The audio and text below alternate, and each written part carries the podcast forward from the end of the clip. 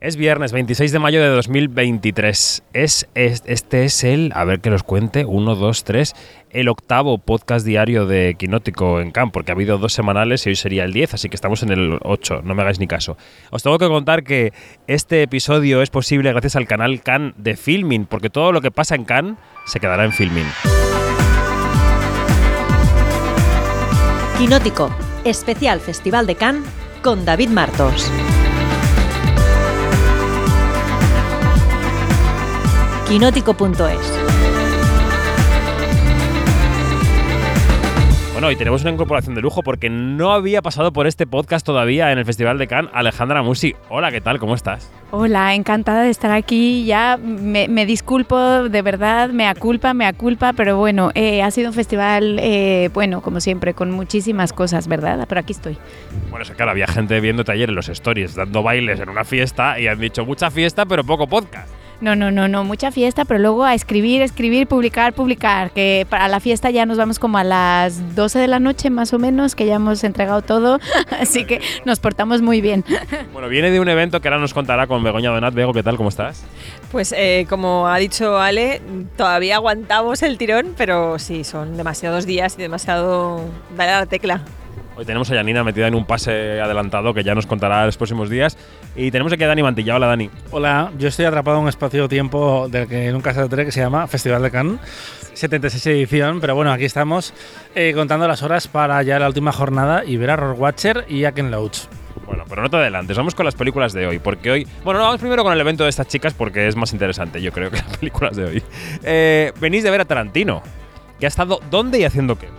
Pues ha estado la quincena de realizadores y ha sido un reencuentro de Tarantino con la quincena, porque como bien ha comentado, en el 92 él estaba emocionadísimo con la posibilidad de que Reservoir Dogs fuera seleccionada en Cannes, pero no fue así. Y entonces como que la quincena mantenía una deuda pendiente con él y su forma de saldarla ha sido invitarlo para que hable de su, de su libro y, literalmente y, bueno ha sido un poco encerrona porque sabíamos que iba a hacer también de una curadoría, iba a elegir una película para completar su masterclass, pero ha puesto la película antes de la masterclass. Entonces, claro, en ese Tetris que es nuestro día a día, de repente nos ha saltado por los aires la planificación de pases. Y bueno, pues tampoco ha estado mal, ¿eh? Quiero decir, hemos visto la película Rolling Thunder, eh, es la película favorita o al menos una de las películas que a él le hizo convertirse en cineasta, lo, ha dicho muchas veces, de John Flynn.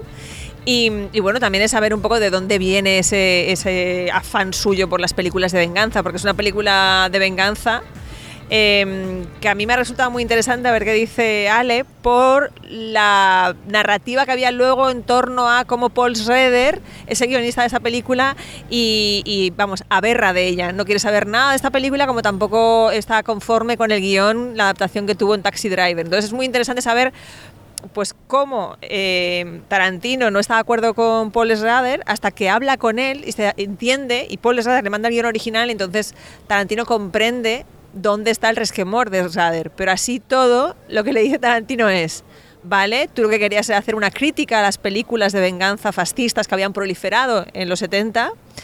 Tu película se convirtió finalmente, tu guion se convirtió finalmente en una película de venganza fascista, pero es la mejor de las películas de venganza fascista de la historia. Está bien, está bien. Eh, Alejandra, ¿cómo has visto a Tarantino? Que está en un momento en el que creo que anda buscando actor para su nueva película, ¿no? Está en pleno proyecto de esa nueva película sobre periodismo, sobre crítica, teóricamente. ¿Cómo has visto a, a Quentin? Pues apasionado como es, feliz de estar en la sala, se sentó en medio de la sala de la quincena para escuchar las reacciones de la gente. De hecho, eh, incitó al público antes de que empezara la película a que se comportaran como si no estuvieran en una sala francesa, sino en una sala americana, en la que por favor rieran, aplaudieran, gritaran y expresaran todas sus emociones. Y el público así fue, se reía, aplaudía, fue divertido. Y además se escuchan las carcajadas de Tarantino también, que, que se ve que ha visto la película 400 mil veces y que la sigue disfrutando. Y que luego decía, que me encantó el resumen que ha hecho Bego, eh, y, de, por cierto, y decía que algo que, que, le encantaba es que cada vez que veía esta película encontraba nuevas o sea, nuevos significados y nuevas escenas. No se las diré porque ya para eso tuvimos cuatro horas a Tarantino haciéndonos plano por plano, pero que te das cuenta que al tío de verdad le fascina y que está pendiente de absolutamente cada cuadro y cada detalle. Es alucinante. De la nueva película no quiso hablar. Se lo preguntaron al final de todo porque me imagino que sabían que iba a ser el punto anticlimático por si no quería dar detalles y así fue, no dio ni un detalle, dijo que ya veríamos la película y que eso era una larga historia y que la contaría en el cine. Pues eso es lo que ha dado sí Tarantino. Eh, cuando decía Begoña antes lo de que nos ha trastocado los planes que pusiera la película antes y no después, es que ella, claro, se quería saltar la peli para que sea otra película, pero claro, porque es que hay que meter muchas cosas en el horario, hay que meter muchas cosas en la agenda. Eh, hombre, es que tenemos un Wim Wenders esta tarde, teníamos una Catherine Breillat esta tarde y todo eso se ha retrasado hasta mañana por la mañana. Aquí sí vamos a hablar de estas películas porque aquí en esta banda sí que las hemos visto, así que vamos a hablar de las pelis del día. ¿Por cuál quieres que empecemos, Dani? Eh, por la película de Brillat, que es la última que hemos visto. Es el último verano, el verano pasado que es un remake de una película danesa de 2019, Reina de Corazones, que se llevó el premio del público en Sundance y que han decidido hacer una eh, versión francesa, básicamente. Muy parecida, muy parecida, solo que cambiando el final, haciéndolo menos eh, frío, menos danés y un poquito más francés, más mm, más eh, salsero, con más, con más salseo y más carne. Bueno, eso es una historia que, en el cine francés y en el Festival de Cannes también se ha visto mucho. Quiero decir, es un matrimonio mm, generado, digamos, en segundo encuentro, ¿no? Pues un señor y una señora que se juntan en un momento en la vida, que adoptan a dos niñas asiáticas y que él tiene un hijo ya adolescente de un matrimonio anterior que llega a vivir a esa casa y empiezan a saltar chispas entre ese adolescente y la señora y empiezan a ocurrir cosas ahí. Básicamente la protagonista es Lea Drucker, que ganó el César hace mm, tres o cuatro años por custodia compartida y que aquí interpreta un papel muy distinto como es el de 50, 50 cachonda cuando ve a un adolescente que le devuelve a sus primaveras y a su último verano como mujer joven, entre comillas. Eh, lo que me interesa también aquí es que el hijo es Samuel Kircher, que debuta en el cine, que si te suena rápido Kircher es porque su hermano Paul, que también hablábamos hace unos días por el reino animal que abrió una cierta mirada hace seis meses, básicamente que empezó este festival y él había ganado la concha, la concha de plata al mejor eh, actor interpretación protagonista por dialogando con la vida, pues ahora su hermano pequeño, su hermano pequeño o más o menos, se parece muchísimo, hace este objeto del deseo y de este enfant terrible que va a amenazar el status quo de una familia eh, privilegiada. David se ha aburrido, se está aburriendo comentándola y se aburrió más viéndola. Es que la película no me ha dicho nada. Quiero decir que una película que debería saltar chispas en la pantalla con la relación carnal entre un adolescente y una señora que le está poniendo los cuernos a su marido con el hijo del marido, pues me ha parecido todo como demasiado puestecito en esa villa francesa y no me ha dicho, o sea, me ha dejado el pulso bajísimo.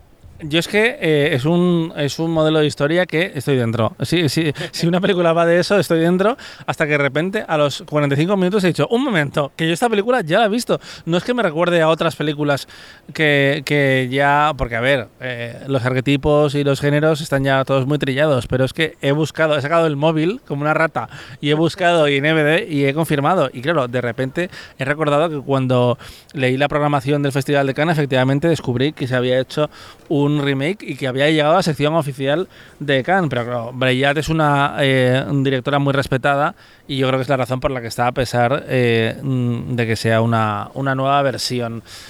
Mm, creo que se echa de menos esa frialdad danesa y, y, que tenía el personaje protagonista que la hacía todavía más manipuladora, porque recordemos que no hemos dicho, es una jueza, trabaja en un juzgado de menores, así que está acostumbrada a trabajar con... Eh, yo diría, más procuradora. Sí. Bueno, pero trabaja con, con menores eh, expuestos a situaciones delicadas, eh, muchas veces que tienen que ver con abusos, así que sabe manejarlo y lo sabe jugar a su favor. Hay una parte de su trabajo que se pierde en la película y que estaba mejor desarrollada en la, en la original. No sé, yo la he visto bien, pero mm, es medianía zona baja de, la sección oficial. Bueno, estamos eh, redondando lo que dijimos hace un par de podcasts y es que esta sección oficial tiene agujeros, es decir, que no todas son obras maestras. Can se precia de tener muchas obras maestras, pero en este caso, en este año, hemos visto alguna, pero no todas. Estábamos además de tertulia pre-podcast con compañeros como, como Javi Zurro que decía, no está nada mal el nivel de este año. Y a mí me da la sensación de que estaba peor, y, y es cierto que hemos sacado la Wikipedia con la programación y título a título, y no hay tantas de estas que dices, vale, esta sobrado directamente. Porque yo decía que igual la mitad no me importaría que hubieran estado en otras secciones, no no, no verlas porque... Es un poco exagerado, pero yo creo que un tercio flojean. Porque, a ver, son pe- en Cannes no se ven malas películas, ¿eh? salvo catástrofes muy puntuales, que también da- dan gustito verlas, porque son generalmente, si una película es muy mala, va a ser atrona- at- eh, atroz y, tiene su propia experiencia de visionado, en plan que chiche la segunda parte, que fue un trance de tres horas y media. eh, compartido, un trauma que no se estrenado en cines, así que se queda como algo nuestro y exclusivo. Pero en Cannes no hay malas películas. Eh, lo que pasa es que igual se echa de menos un poquito más de riesgo. Pero si te fijas en las paralelas, que ahora vamos a una, a una cosa que ha pasado en las paralelas muy importante, que deberíamos haber empezado el podcast por ahí, pero se nos ha olvidado porque llevamos a 10 días grabando. Eh, tampoco ha habido títulos que llamen la atención particularmente, porque en 2022 yo lo seguí desde España, veía lo que hacíais y comentabais con, con un ojo, con los dos no, porque me ponía celoso. Pero teníamos After Sun, que se acabaría convirtiendo en el fenómeno indie de, de la temporada, que estaba en la semana de la crítica. Estaba también, por ejemplo, una cierta mirada mm, Gotland, que mucha gente se preguntó por qué esta película no está en sección oficial cuando el nivel es discutible. Eh, Corsage, que fue una eh, la emperatriz rebelde que gustó mucho y tuvo mucho recorrido, se vio también una cierta mirada. ¿Qué películas han trascendido en la conversación? ¿Qué cosas os han dicho a vosotros de esta hay que verla? Una cierta mirada este año, nada. Nada. De hecho, la única película que teníamos esperanzas era la de Kate eh, Blanchett, eh, New Boy, y la gente ha hablado pues normal de ella. Y teníamos esperanzas exclusivamente porque era una película de Kate Blanchett. Y al mismo tiempo, si es de Kate Blanchett y no estás en la sección oficial, eh, es porque no es tan interesante. Y en la quincena vi- vimos y yo, Begoña, que ya la comentamos, que era muy divertida, la película de Gondry.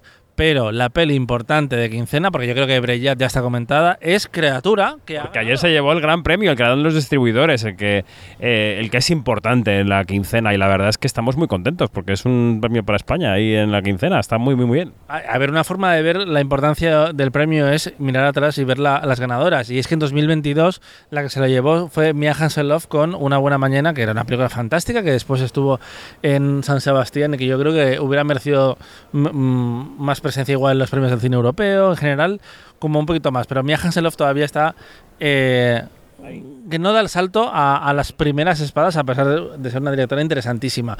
Y Elena eh, Martín Jimeno, con lo que se ha redibujado un poco como su primera película, porque para mí lo era Julia East, aunque ella te lo explicó muy bien en la entrevista, que era más un proyecto universitario que ella ve como una experiencia global, que también está muy bien que, lo cuente así, pero que este era el primer proyecto que había desarrollado y que después había terminado de escribir con Clara Roquette, que se está convirtiendo en un referente no solo de la dirección, que tiene un debut muy interesante con Libertad, sino del guion, que además es un modelo que en España no se estila tanto, que directores ayuden a otros directores a escribir sus películas, pero que en Francia pasa muchísimo. Si ama, escribe los guiones de, otros directores. Y aquí tenemos a Clara Rocket, que se está presentando con un perfil único en la industria. Y bueno, una recompensa para las dos, porque además el jurado destacó el guion particularmente, cómo estaba escrita, cómo tenía una parte de comedia, que yo comenté en este podcast y, y os sorprendió, pero el propio jurado ha, destacado que había una parte en criatura que les hacía gracia. Así que eh, felicidades, Elena Martín Jimeno, por tu premio de la quincena. Visionario Mantilla. Bueno, eh, luego iremos a las películas que habéis visto en paralelas estos últimos días para que me digáis lo que habéis visto, pero quiero comentar también la película de Wim Wenders, Perfect Days, Días Perfectos, que, es, que corresponde a esta jornada de competición, la del jueves. Vosotros ya estáis escuchando esto en viernes, pero estamos todavía aquí en jueves por la noche, anocheciendo en la Croset, en la terraza de prensa. Eh, Perfect Days es una película que está ambientada en Japón, dirigida por Wim Wenders, como digo, y sigue la historia de un señor que debe estar entre sus 50 y 60, casi más cerca de los 60 que de los 50, que se dedica a limpiar baños públicos. O sea, ese es su trabajo. Y vive solo, en un piso pequeño, un poco mugriento, en un barrio. No tan mugriento, ¿eh? No tan- Bueno, ¿sabes dónde vives tú? Pero bueno, este señor vive en un piso pequeño y mugriento. Em, y entonces él, vemos su rutina diaria, que es levantarse, eh, recortarse el bigotillo, ponerse el uniforme, ir a limpiar los baños, hablar con su compañero, tal, hacer fotos a los árboles, volver a casa, ir a- con la bici, ir a cenar, volver a acostarse, leer un poquito, todos los días. Cuando llegamos al fin de semana y hemos repetido esto cinco veces, vemos también la rutina del fin de semana. Y luego otra semana. Esto que os puede parecer un poco rollo, a mí me ha gustado. No me, me ha apasionado tanto como la película de la cocina, pero me ha gustado bastante. Porque es un señor básicamente feliz, que le sonríe a la vida, sonríe cuando se levanta, ve los árboles, los pajaritos y dice, qué bien, voy a limpiar váteres, sí, pero tengo una vida plena, estoy contento con mi vida. Y eso es reconfortante. Y luego, y luego de repente un día aparece una chica sentada en su puerta que es su sobrina que se ha escapado de casa y, y se introduce en su vida. Y eso es lo único que da un poco de vidilla ahí al ciclo vital. A mí me encanta un detalle que es cuando le explica a una turista eh, cómo funciona un baño que, puede, que es al mismo tiempo opaco y translúcido. Y ella le cambia el día básicamente y tú ves el gusto que le da al personaje protagonista haberle dado a una persona ese pequeño momento de, de felicidad. Es cierto que en estos festivales vemos mucho cine de la crueldad, mm, vemos mucha miseria humana y da gusto encontrarse con estos eh, mm, retratos optimistas, como lo era también la película eh, que estabas diciendo, eh, La pasión de Dodi Bombín, o, o- no me acuerdo exactamente. Dan Buffan. Dudan Buffan, exacto. Em, también da gustito ver estas eh, películas luminosas y, mm, y optimistas. A ver, a mí me ha parecido también un poco ASMR cinematográfico, también te digo. Eh, hasta el punto de que eh, me he dormido un poco viendo a Wim Wenders, lo cual no es desmérito de Wim Wenders, sino eh, de, esta, de, de un sistema capitalista y canista como, como este salvaje Fremont. Pero sí, sí que como que esa, ese ese sensorial, la puesta en escena. Bueno, es que por eso, la, por eso la relaciono con la película de la cocina, porque esta película, que no hemos dicho el nombre del actor, que es Koji Yakusho, eh, que tiene más de 60 años, o sea que el personaje podía tener más de 60 años. eh, esta película, claro, eh, una foto, o sea, saca eh, Japón súper bonito, aunque sea la ciudad más gris. Te pone unas canciones de buen rollo todo el rato, todos los éxitos americanos del buen rollo los pone ese señor en su cinta de cassette, porque en su coche lleva cinta de cassette, que la sobrina no sabe cómo funciona. Eh, es una, también una carta de amor a la literatura, la película, porque el señor lee un libro todo el rato y va a comprar el libro de segunda mano y tiene una librera que le dice este autor, Patricia Highsmith, la otra, la otra, tal. O sea, es una carta de amor a la buena cocina porque el señor va a restaurantitos y ya saben quién es y le ponen su vaso de agua y le dicen, por tu duro trabajo de hoy, toma este vaso fresquito. O sea, es una vida que realmente, ya que estamos en la rueda del hámster, nuestra vida está bien porque venimos acá y todo eso, pero si cualquiera de nosotros tuviera que tener un trabajo funcionarial, a mí me parece una vida maravillosa. Ah, no, desde luego tiene sus ventajas. Eh, gente eh, en plan, jo, qué guay, ¿no? Te dedicas a lo que te gusta. Es como, sí, exacto, nunca desconectó. Eh, que no, no, que no, no me quejo, pero es una parte del trabajo que es buena y mala al mismo tiempo. Y yo a veces veo a gente que tiene trabajos estupendos y que aparte eh, tiene unos hobbies increíbles. Eh, por ejemplo, eh, no tiene nada que ver, pero conocí hace poco al editor de Niños Gratis y descubrí que tiene una carrera eh, eh, profesional de éxito que no tiene nada que ver con la edición o con escribir, porque él eh, ha escrito en Vanity Fair, por ejemplo. Eh, y es como, ah, no, no, que, que ya tienes tu vida normal y luego esto es como para ti, ¿no? Es como, qué envidia, qué bien, qué bien la gente. Pero bueno, no sé por qué estamos hablando de esto. Por la película, porque Ah, la película ese señor que, que- que limpia baños y lo hace fenomenal y que incluso se deja en una rendija de uno de los baños un juego de tres en raya que va completando un día el que caga y otro el que lo limpia, van poniendo las fichas, es que va- y el último día le deja una sonrisa. Quiero decir, es que mm, a mí me ha hecho sentir muy bien la película. Tengo que decirlo. O sea, hay dos películas. O sea, yo ya quiero películas que me den ganas de vivir. No quiero ver más gente muerta. No quiero. Eh, ¿Qué habéis visto en paralelas? Venga, ¿qué habéis visto? Pues yo quiero completar porque ha habido un díptico de, de Wim Wenders. Ha hecho ficción en sección oficial, luego ha hecho eh, la producción de un documental y, y se llama Anselm, que es el nombre de un demiurgo que se llama Anselm Kiefer, que es uno de los grandes artistas alemanes, y mm, está rodada en 3D, como ya lo hiciera con el documental sobre Pina. Y está totalmente justificado porque lo que sucede es que este escultor eh, es, ya te lo he dicho, es un escultor. He empezado diciendo que era artista, pero ya sabes que es escultor. Y hace instalaciones megalómanas muy, muy em, enfocadas a espacios al aire libre. Por ejemplo, crea un bosque de esculturas o una verdadera ciudad, pero una ciudad inventada en, en una extensión muy amplia de Francia. Entonces tú lo que estás viendo es en 3D vives la sensación de estar precisamente paseando por ese bosque. Y yo creo que no se viviría de la misma manera la experiencia de, conocer el proceso creativo de este, de este, autor si no estuviera ese elemento de las tres dimensiones. Em, me pareció muy interesante porque lo que pasa es que hace dialogar a, a ese Anselm niño y Anselm adolescente con insertos que son autoficción y sobre todo lo que me parece muy significativo es cómo él también se posiciona al destacar en el 68 o el 69. Eh, Anselm Kiefer hizo una serie de performances a lo largo de Europa donde vestía el traje de la Wehrmacht de, su padre, porque su padre había sido nazi, y su tío era nazi, pero de los que salen en libros de, de historia y él eh, pues había hecho fotos eh, haciendo el saludo nazi frente a, frente a la Torre Eiffel, entonces fue como la lectura que se extrajo fue que era un neonazi, cuando en realidad lo que estaba haciendo era señalar el olvido y la capa de, eh, vale, ya nos queda muy lejana la Segunda Guerra Mundial, cuando él consideraba que todavía estaban entre ellos. De hecho, su padre, que había sido, como he comentado, oficial nazi, eh, estuvo dando clases de Bellas Artes durante muchos años. Entonces, eh, no, no, hubo ninguna asunción de responsabilidad en su casa y él lo vivió con mucha culpa. Mm, me, di el gusto de hablar con Wim Wenders y lo que él habla es de que precisamente estos dos proyectos, ficción y documental, a él lo que le gusta es acercarse a la ficción con planteamiento de documental y en el documental partir de que puede eh, dar de sí eh, el azar, pero también eh, ayudando un poco a que la ficción trabaje en ese, en ese género. Entonces me parece muy, muy bonito ver, mañana veré, mm, gracias a Tarantino se retrasa un día, pero mañana veré a ver cómo queda ese contraste entre ficción y documental de, de Wenders. Yo le tengo mucha ley a Wim Wenders, le tengo mucha ley porque aunque ha habido películas fallidas últimamente en su carrera, yo creo que es un tío que curra y que, se, y que, y que plantea su universo y me parece bien. ¿Y tú qué, y tú qué has visto? ¿Sabes quién trabaja muchísimo en, en este país, en Francia, eh, Brigitte Efira, que ha estrenado. Virginie. Virginie Efira, eh, que, Efira, que ha estrenado dos películas en 24 horas, eh, fuera de la sección oficial a competición, y está embarazada. Y quiero decir que es una gran oportunidad para el resto de actrices francesas que en los últimos cinco años han perdido, han perdido una docena de personajes ante ella, porque ha trabajado con todo el mundo. La Torre de Francia. Absolutamente.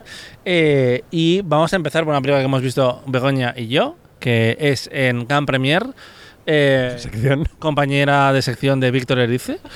Eh, con Valerie Doncelli, eh, que eh, hizo una película fantástica hace más de 10 años que era Declaración de Guerra, un drama familiar sobre la enfermedad muy emocionante y diferente. Y después la llevaron a la sección oficial con Marguerite y Julian y era atroz, una de las peores películas em, que he visto yo en Cannes. Atroz con pollo. Absolutamente. De hecho, la estábamos comentando en el piso con, con Marta, la polaca, nuestra compañera de habitación. Marta Balaga, periodista de Cine Europa y de Variety. Bueno, que, en boca de Dani, Marta la polaca. Eh, que no está nada mal tampoco como currículum. Es un, es un buen. Es un buen. Marta la polaca que parece una travesti amiga de la veneno. pero no.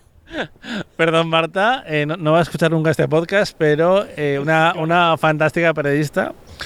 Eh, y también se quedó traumatizada por Marguerite y Julian hace años. Dice, mira que he visto películas desastrosas en Cannes, pero de esa no me olvido. Y Don Selly ahora viene con otra sección y una película que a mí tonalmente me ha resultado extraña. ¿Qué se llama? ¿Lo hemos dicho? se, llama? Eh, ¿Cómo se llama esto en francés, Begoña? Espera que está aquí. El amor y los bosques. Ah, ok. En inglés es Solo nosotros dos, que es un título más literal, porque es un drama doméstico que, claro, empieza como romance, después se va a drama familiar y después acaba en drama eh, mm, doméstico de malos tratos. Eh, y aquí hay una cosa que a mí me parece que hace muy bien, que es cómo retrata parte de los abusos eh, a través del personaje que interpreta Melvit Pupat. Mm, ¿por qué, me hago, ¿por qué me hago esto de decir nombres en francés? Pero bueno, dice así, pero todo bien. eh, pero bueno, entre nos- me has entendido. Tú sabes de quién estoy hablando. eh, que es un hombre muy controladora, muy controlador y que se la lleva, de hecho, lejos de su familia y de sus amigos para tenerla aislada. Tienen dos hijos, la relación avanza, pero cuando ya llevan siete años, él no la deja respirar en ningún momento y pasa una serie de cosas en esa relación y llega un momento que él empieza a eh, destrozarla psicológicamente por las noches, la despierta, no la deja dormir, la pregunta, la interroga y esa parte sí me ha resultado muy interesante porque yo no lo he visto en otros dramas domésticos donde se, ab- abordan los malos tratos. Eh, no tiene nada que hacer, por ejemplo, si la comparas con Te doy mis ojos de Ciervo Yain, de nuevo, porque me inquieta el tono, porque creo que Virginia Fira es una actriz fantástica, pero le da un elemento sexy a todos sus personajes que no siempre encaja. Como que me saca un poco, lo comentaremos con otra película que he visto hoy, que es injusto, porque al final estás poniendo una percepción ajena eh, en un cuerpo eh, de una persona que no eres tú y que... eh, Pero el casting también, también está para eso. Sí. Escoger el cuerpo adecuado también es parte de yo. Yo, qué decir, yo, eso es un debate eh, que se tiene en la industria. Escoger el cuerpo adecuado también es parte del casting. claro, sí. Eh, la fisicalidad adecuada. Totalmente de acuerdo.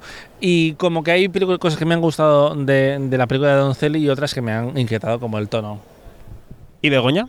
A mí me parece, como bien dice Dani, que hay algo que está mal escrito en la película, pero no en la escritura cinematográfica. O sea, me parece de una belleza eh, la forma en la que está contada. Podría ser un telefilme.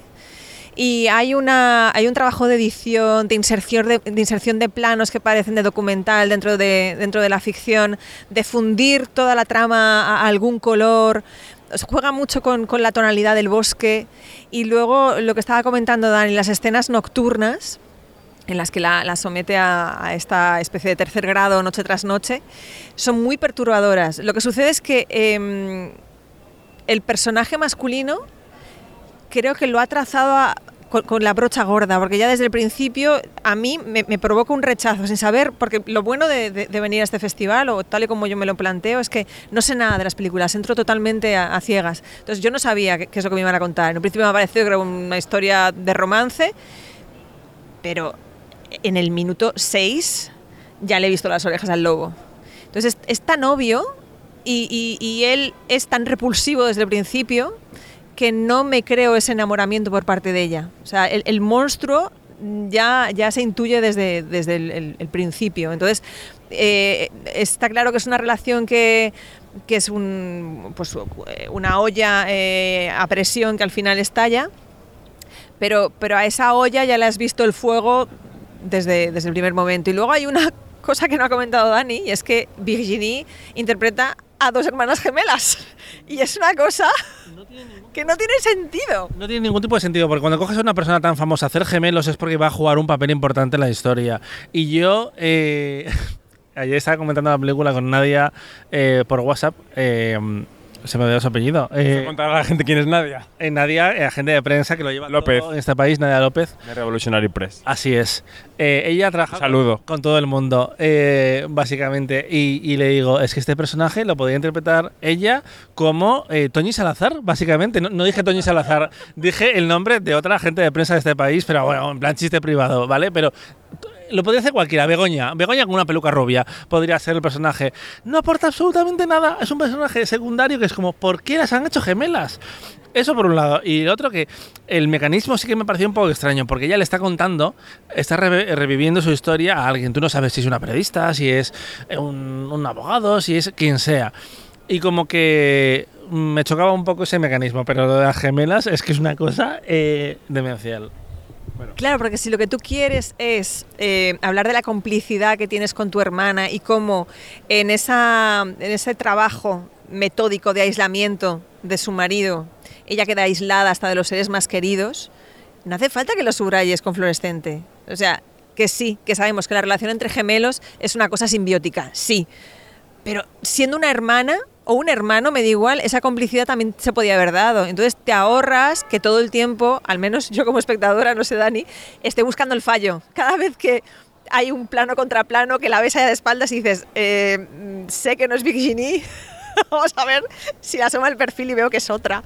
Sobre todo porque si juega la carta de los gemelos es porque en algún momento eh, se va a recuperar y se va a explicar por qué haces el truco. Y yo, eh, yo soy Virginie Efira y digo, eh, cariño, yo esto no lo hago. No lo hago porque igual dentro de cinco años me ofrecen una historia estupenda con, con gemelas y ya lo he hecho. Eh, porque tampoco vas a hacer cuatro películas de gemelas. Bueno, basta ya de esta película, ¿no? Ya habéis hablado muchísimo de una película que no, que en fin, que tiene la importancia que tiene. Y la otra de Virginie Efira que has visto rápidamente, ¿cuál es? Rápidamente he buscado la traducción en francés para no hacer el ridículo otra vez y es Nada que perder. Es un- una ópera prima. Rien à perdre. Eh, no, ah, sí, sí, más o menos, sí. Eh, Delphine Deloyet es su debut, eh, lo ha presentado en Un certain regard, una cierta mirada. Y es una película que de nuevo eh, me, me confunde un poco con el tono, porque eh, realmente la sociedad francesa es un poco un poquito sórdida, un poquito. Tú, tú ves, por ejemplo, Coda y tú ves eh, la original que era la familia Bellier, son como muy faltones. eh, y también Sí, en fin, son, son diferentes. Los franceses ¿Qué va esta son película? especiales y los queremos. En esta película, Virginie Fira hace de una madre soltera eh, que tiene a su cargo a su hija adolescente, que tiene unos 16 años, que es el niño crecido de, de verano del 85, y a un niño revoltoso de, de 7 años, que yo creo que es hiperactivo, aunque no lo dicen en la película, pero se comporta como si lo fuera, desde luego. Y hay un pequeño incidente mientras ella trabaja de noche, que es que él eh, tiene hambre, así que se pone a hacer unas patatas fritas e incendia la cocina, que eh, le quitan el niño y se lo llevan a unos servicios sociales, a un hogar de acogida.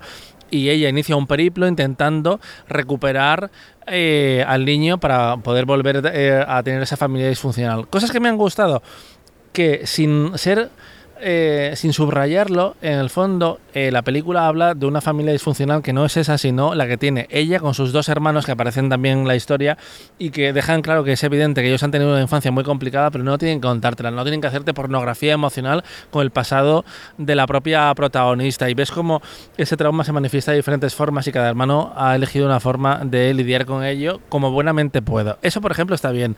Y Virginia Fira le das un papel de mujer eh, peleona contra el sistema, eh, pues va a funcionar estupendamente. Lo que decía del casting de la sexualización, que yo creo que ella dice, es un poco la Sharon Stone francesa. Yo estoy buenísima y, se va a ver en cada una de mis películas. Pues hay un momento que ella va a, ver al, juez, no la dejan, la policía intenta pararla y ella intenta zafarse y llega un momento que se saca las tetas, en plan, no me toques, no, no me puedes tocar. Es como, ¿qué estás haciendo? Película, ¿qué estás haciendo? ¿Por qué? Por contrato, estamos, eh, parece que como que Virginia Fira tiene que enseñarlas eh, en- eh, como si fueran los 90. Pero bueno, que tampoco quiero ser yo moralista aquí, ni mucho menos. Vuelvo. Eh, como que la No, no, vuelve no, termina. termina. La película va saltando tonalmente porque por momentos dices, pobrecita. Porque el sistema, el sistema es injusto, porque hay una, por ejemplo, una trabajadora social que es para darle un puñetazo en la cara, eh, pero luego lo entiendes en realidad porque la familia es que es fuerte. Y el final es bastante loquis, es decir, No sé si alguien ha entendido algo de esta película que has explicado, pero sí, bueno. hombre, sí, sí. yo- Bien, bien, bien, bien. Lo importante, eh, le quitan el hijo, ella lo intenta recuperar, por algún motivo le, echa- le enseña las tetas a la policía eh, y hay una exploración del trauma interesante. Bueno, como, está- como estaréis escuchando en estos podcasts, si nos dejan tres o cuatro jornadas más, podemos acabar haciendo cosas que la, la policía del podcast nos acabaría deteniendo. Enseñaríamos las tetas o lo que fuera para que nos soltaran. Eh, afortunadamente para vosotros, solo quedan dos podcasts, ¿no? El, el que se publica el sábado por la mañana y el que se hacemos del palmarés. O sea que ya la tortura va a ser corta. El otro día me escribía, me mandaba un audio un amigo y me decía, "Eh, me- acuesto pensando en que la mañana siguiente voy a tener un podcast de tertulia. Y digo, pues ya, se acaba el domingo, porque que ya no podemos más. Solo faltaría que hiciéramos uno diario todo el año. A ver, Como falta... la newsletter, qué castigo. Ya. Eh, bueno, eso es para ti. Eh, falta llevarnos las cosas, ir a ramplar al mercado. Yo quiero llevarme revistas, por ejemplo. Mañana, si me tengo que sacar las tetas para conseguir otro póster, lo haré eh, como Virginia Fira. Eh, así que Bueno, me- basta, ya vayamos a cenar. vayamos a cenar. Venga, es que, hijo, ya adiós, estamos adiós, aquí. adiós, de Goya. Es que nos quejamos, pero al final nos gusta. En fin, adiós, adiós. Adiós, adiós.